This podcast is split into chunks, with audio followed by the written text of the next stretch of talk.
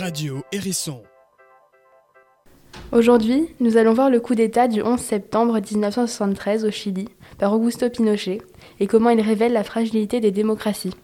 Le 11 septembre 1973, après trois ans de démocratie socialiste sous la présidence de Salvador Allende, Augusto Pinochet, le commandant en chef de l'armée chilienne, fait un putsch.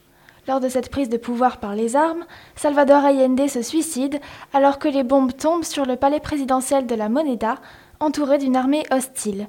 Ce putsch avait pour but d'empêcher, dans ce contexte de guerre froide, un hypothétique basculement du pays dans le camp communiste. Ce coup d'État a mis en lumière certaines fragilités de la démocratie. En effet, les basculements progressifs du Chili vers le communisme dans le pays inquiètent. La démocratie est de plus en plus fragile et un changement de régime pour un autre, hybride ou autoritaire, était proche. Cela inquiète fortement les États-Unis, dans ce contexte de guerre froide, car un pays communiste en Amérique aurait été dangereux dans son ère d'influence. La démocratie d'Allende se fait donc un ennemi des États-Unis qui soutiennent Pinochet.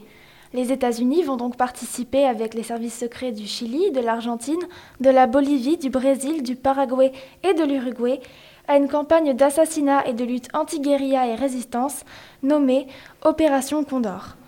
En outre, cet ennemi supplémentaire tombe très mal puisque l'armée s'est retournée contre Allende.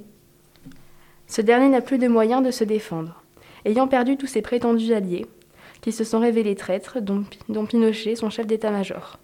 En effet, la tyrannie de la majorité s'est opérée au cœur des différents régiments de l'armée, de sorte que même les plus loyaux régiments se sont rangés du côté des traîtres, les partisans de Pinochet. De plus, l'individualisme se fait ressentir, car le GAP, ou groupe des amis du président, doivent rapidement renoncer à résister, que ce soit face à la majorité, ou au vu du sort attendu, comme la torture ou la mort. On pense notamment à l'artiste engagé, Victor Java, torturé et fusillé avec son public, pour avoir soutenu Salvador Allende. À la suite de ce coup d'État, s'ensuivront 15 années de dictature d'où découleront 320 000 exécutés et 300 000 exilés.